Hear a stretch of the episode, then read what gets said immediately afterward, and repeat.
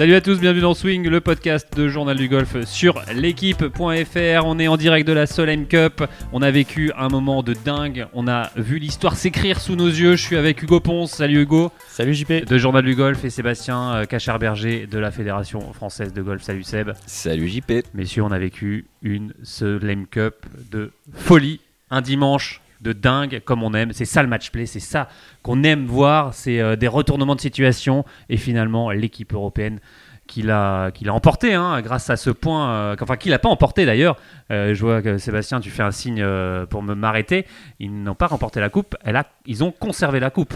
Et ce qui veut dire qu'elle la garde tout simplement. Quand on, quand on est tenant du titre, si on fait un score, si on est ex j'ai eu du mal à faire cette phrase. Si on est ex à la fin, bah, quand on est tenant du titre, on garde la coupe. Alors messieurs, comment vous avez vécu cette Solheim Cup? Hugo, c'était euh, une première pour toi, hein. tu vivais ça de, avec des yeux d'enfant. Euh, Exactement, cette première, fois de l'intérieur, première euh, compétition par équipe internationale et une semaine de dingue, une semaine de rêve. Si on avait voulu avoir du suspense, un scénario à suspense, on n'aurait pas pu trouver voilà, mieux. Voilà, t'as été gâté pour ta première. Euh, on pouvait pas faire mieux. Le 14-14 qui se finit euh, sur le 17. Parce qu'on le rappelle, c'était 8 à 8 euh, avant les, les simples d'aujourd'hui. De, évidemment, ça aurait pu basculer d'un côté comme de l'autre. Mais finalement, la Coupe a décidé de rester en Europe. on a vu un, monde, un monde de folie. Il y a eu beaucoup de monde pour supporter ces deux équipes.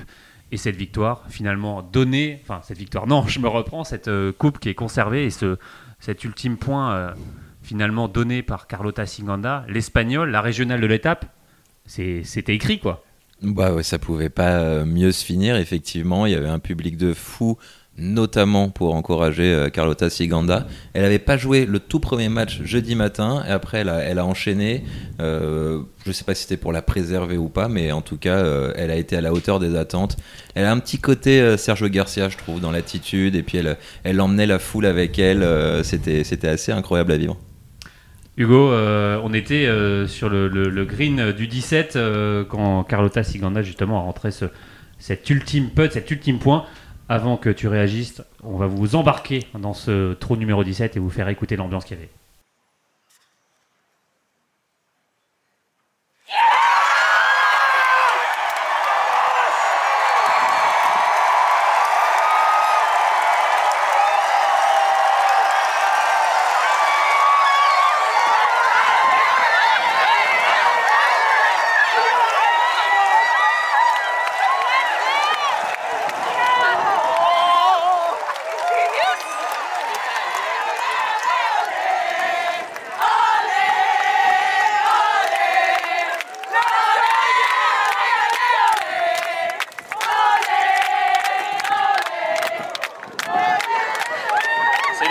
incroyable là, que tu vis euh, Ouais, non, c'est super de pouvoir euh, remporter euh, pour la troisième fois et marquer l'histoire du golf.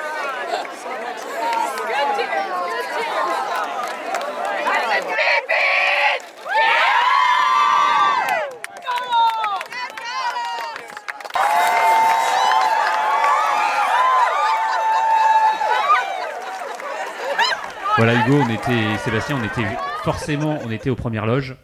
C'était fou. Ah, c'était fou être à, à un mètre à peine de toutes les autres joueuses européennes qui étaient là pour attendre Carlota Siganda au 17, qui, euh, faut, enfin, pour ceux qui n'ont pas vu le, coup, le trou numéro 17, elle réalise un coup de fer incroyable. un par 3. Un par 3. Il fallait absolument qu'elle euh, voilà, qu'elle s'impose. On a connu un scénario un peu dingue dans cette journée, peut-être qu'on y reviendra un peu après, mais il fallait que que Siganda euh, gagne son match contre Nelly Corda et elle était one-up au départ de, ce trou 17, un coup de fer à 60 cm du trou qui a fait exploser les milliers de spectateurs autour du green.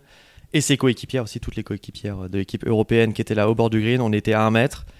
Et, euh, on a tremblé jusqu'au bout puisque euh, Nelly Corda pardon, a failli rentrer son chip quand même, il est passé très très très très proche, on l'a un peu oublié mais elle, est, elle a failli le rentrer. On aurait pu aller au 18 et en fait c'est vraiment fabuleux que ça soit fini au 17 parce qu'il y avait une espèce d'arène autour de Spar 3 euh, qui s'étendait jusqu'au jusqu'au 16, euh, le green du 16 qui était à côté du départ du 17. Il y avait une arène pleine de monde, euh, il y avait vraiment des, dizaines de milliers de personnes, c'était incroyable. Ah, et au 18, ça aurait été beaucoup plus étroit, il y aurait eu moins de place pour le public, donc là, ça pouvait pas mieux se terminer au meilleur endroit avec un public de folie. Il y avait vraiment du bruit, moi j'ai encore les oreilles qui sifflent, c'était incroyable. Exactement, et, au moment où, où, Siganda rentre ce putt, les, les 12 joueuses qui envahissent ah, le green, et en l'espace de 10 secondes, il y a 200 personnes sur le green, des photographes dans tous les sens, tous les caddies, tout le monde se saute dessus. C'est la douche de champagne. La douche de champagne, c'est une ambiance tous pris un peu. assez, assez dingue. Et, et le roi d'Espagne qui était là. Exactement. Pour... le roi d'Espagne qui était là, avec un service de sécurité assez stressé. Oui, pas très agréable de traiter avec eux, mais euh, on a fait le tour pour se placer euh, de l'autre côté du green et pour envahir le green avec les joueuses. C'était un peu la cohue, c'est marrant. Bon, là, c'est le petit côté en tant que, que privilégié, les médias, mais on, on, se jette tous sur le green et là, faut, bah, faut, jouer, des coudes, pour être au plus près des joueuses. C'est Ouais, c'est moi, c'est la première fois que je vivais ça. J'y pétais un peu plus d'expérience, mais il faut, il faut le vivre une fois pour être prêt pour la deuxième. Donc vivement la prochaine. Ouais, c'est c'est évidemment un peu, un peu la folie. Euh, tout le monde s'embrasse, tout le monde euh, se félicite, se congratule, tout le monde euh, finalement relâche la pression parce que mine de rien, un, un match comme ça, Europe-États-Unis, on a senti toute la, toute la semaine une, petite tension parce que forcément les, deux équipes euh, veulent gagner pour, euh, pour son équipe, pour sa nation et, on en discutait avec les joueuses. Forcément, euh, ces rencontres-là décuplent, les émotions et on voit par exemple une, une Céline Boutier qui est d'habitude réservée, là complètement explosée. Quoi. C'est plus peut-être que pour ses victoires individuelles. Bah, je pense que c'est pareil pour euh, toutes les joueuses et tous les joueurs. Si on élargit, les, ils le disent tous, les, les, les, les trucs, euh, les, les, trucs, pardon, les parties euh, en équipe, que ce soit d'ailleurs chez les amateurs, les gounouillous, les golfers, et évidemment à, ce niveau-là, bah, c'est décuplé avec avec tout le public, mais c'est c'est des moments uniques dans leur carrière. Ils s'en souviennent toute leur vie. Gladys Nocera leur disait en début de semaine, elle n'a pas eu la chance de la gagner, mais pourtant c'est quand même une épreuve qui a marqué sa carrière et elle revenait quasiment bénévolement pour pour participer en tant que helper euh, sur, sur cette édition. L'assistante du capitaine, Donc euh, voilà, c'est des, des, moments euh, uniques dans, dans, une vie de, golfeuse et bah, elles en profitent toutes. Et elles ont bien raison. Et justement, Gladys Nocera, on l'a vu, hein, elle était au bord également avec cette équipe européenne au, bord du 17. Et je vous propose tout de suite d'écouter sa réaction à chaud. Évidemment, elle était très contente, Gladys. Soleil, plein d'émotions encore. Ouais, bah, comme d'hab, hein. de toute façon la Célèbre c'est toujours incroyable. Euh, bah, je retiens que c'est serré tout le temps euh, le dernier jour et qu'on a eu un, moment où on était plutôt sereine, j'ai trouvé, nous de l'extérieur bien sûr, et euh, il y a eu une petite, baisse de régime et puis ça se joue là. sur le match de Carlotta, bah, encore une fois, on ne peut pas espérer mieux. Quand on voit Céline Boutier, qui bah, malheureusement qui n'a pas gagné un match, est-ce que ça va, mine de rien, effacer un peu sa, peut-être une frustration, même si, même si l'équipe elle gagne Il y a toujours. Euh... Je sais pas, faudrait lui demander, je pense. Toi, avec un œil extérieur. Euh... Ah oui, parce que tu es en équipe, donc euh, pour moi, euh, que tu, je préfère perdre tous mes matchs et gagner en équipe que l'inverse. Donc euh, après, chacun, chacun est différent, mais oui, je pense qu'on va faire la fête. Bravo en tout cas. Ça te donne envie de, de continuer l'aventure en tout cas, on sent. Bah, la Solem, si je peux rester jusqu'à ce que je puisse plus marcher, je le ferai, ça c'est sûr. Allez, va profiter, merci Gladys.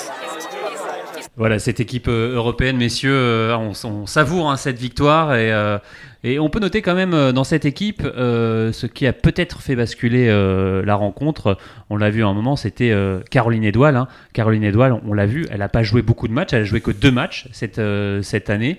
le 4 balles hier après-midi, puis ce match de simple et Catherine Edouard, euh, Caroline. Caroline, pardon. Sweet Caroline. Oh, oh, oh. c'est un peu notre coup de cœur, hein, cette chanson euh, entonnée partout, évidemment, toute la, tous les supporters au départ du 1. Euh. Vous voulez qu'on l'écoute? On va le réécouter.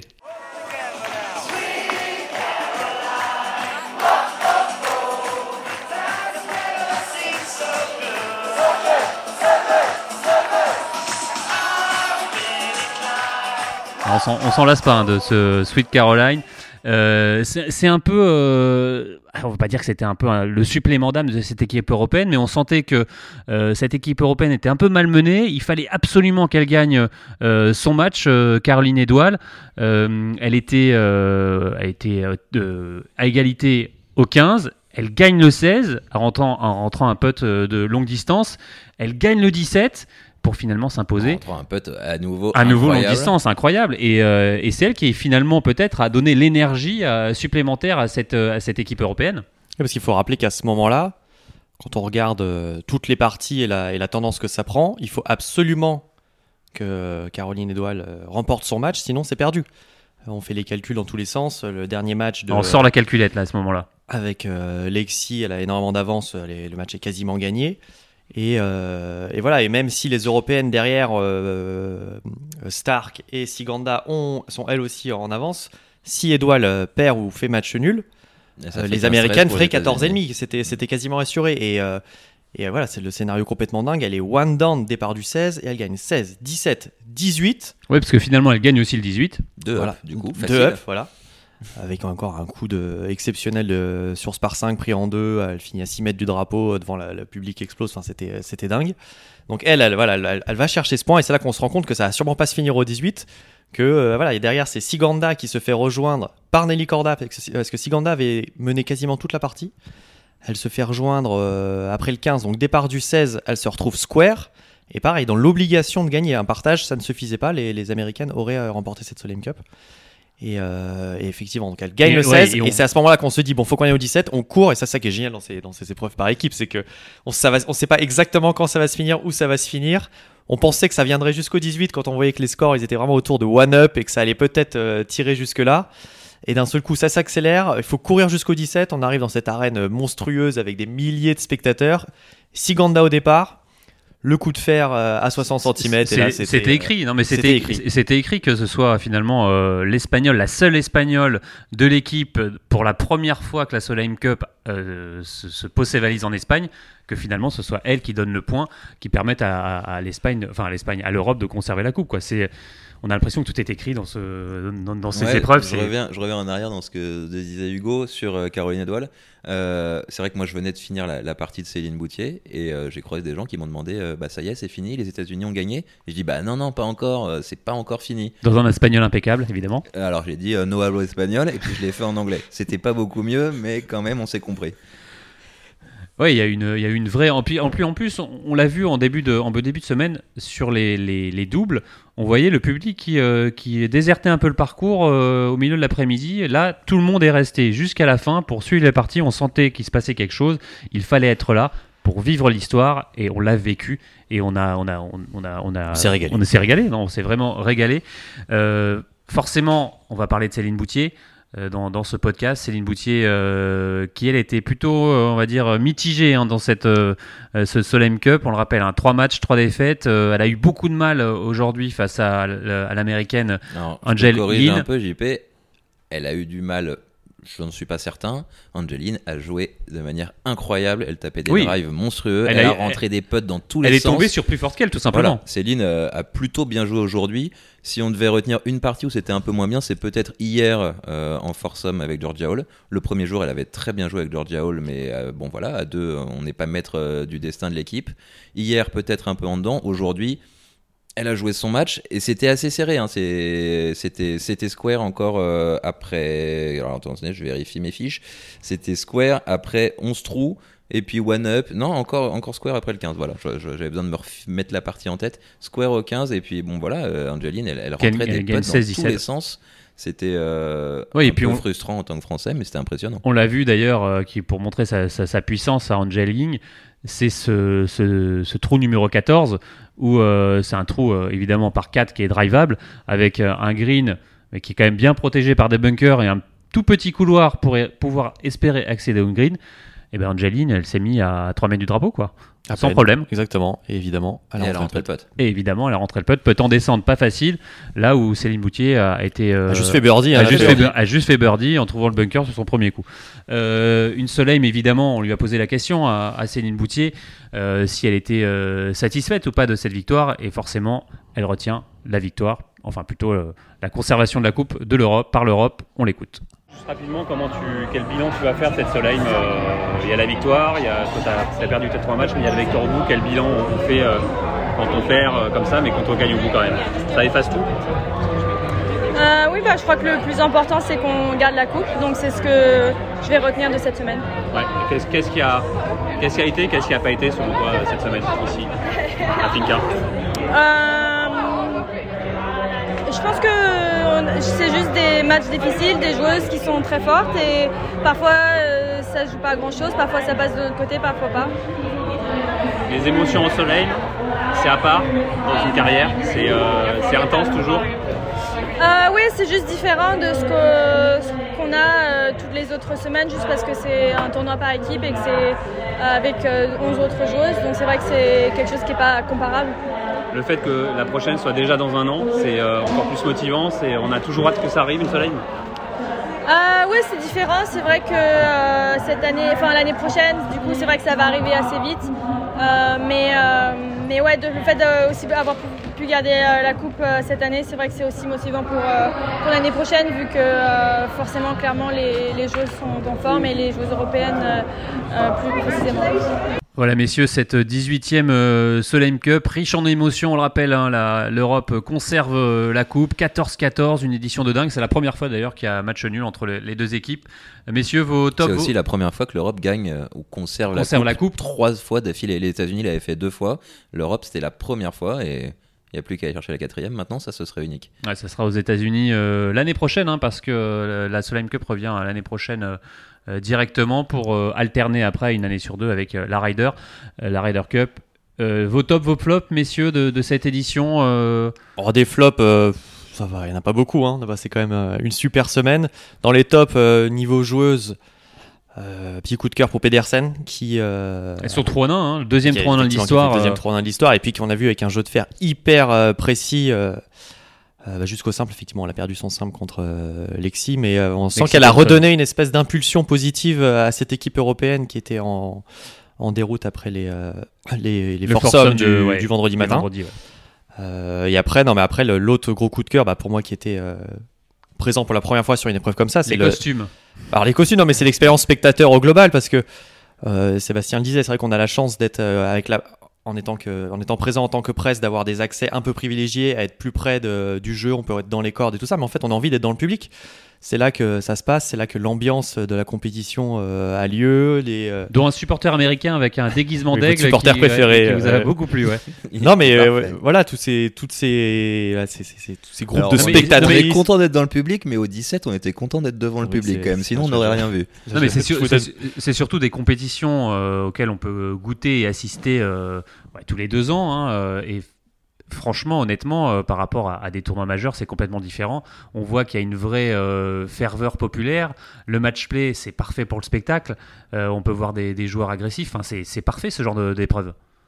Ouais, Hugo Ouais, non, mais donc pour en revenir justement à ces spectateurs au niveau des tops, moi c'est un vrai top, c'est les, tous les, les spectateurs américains. Enfin, je m'attendais pas à avoir autant de, et en l'occurrence beaucoup de spectatrices, de, fans qui ont fait les 6, 8, 6, 7, 8 000 km parfois pour venir euh, supporter leurs joueuses. Elles étaient là sur tous les trous, elles criaient USA, USA, USA.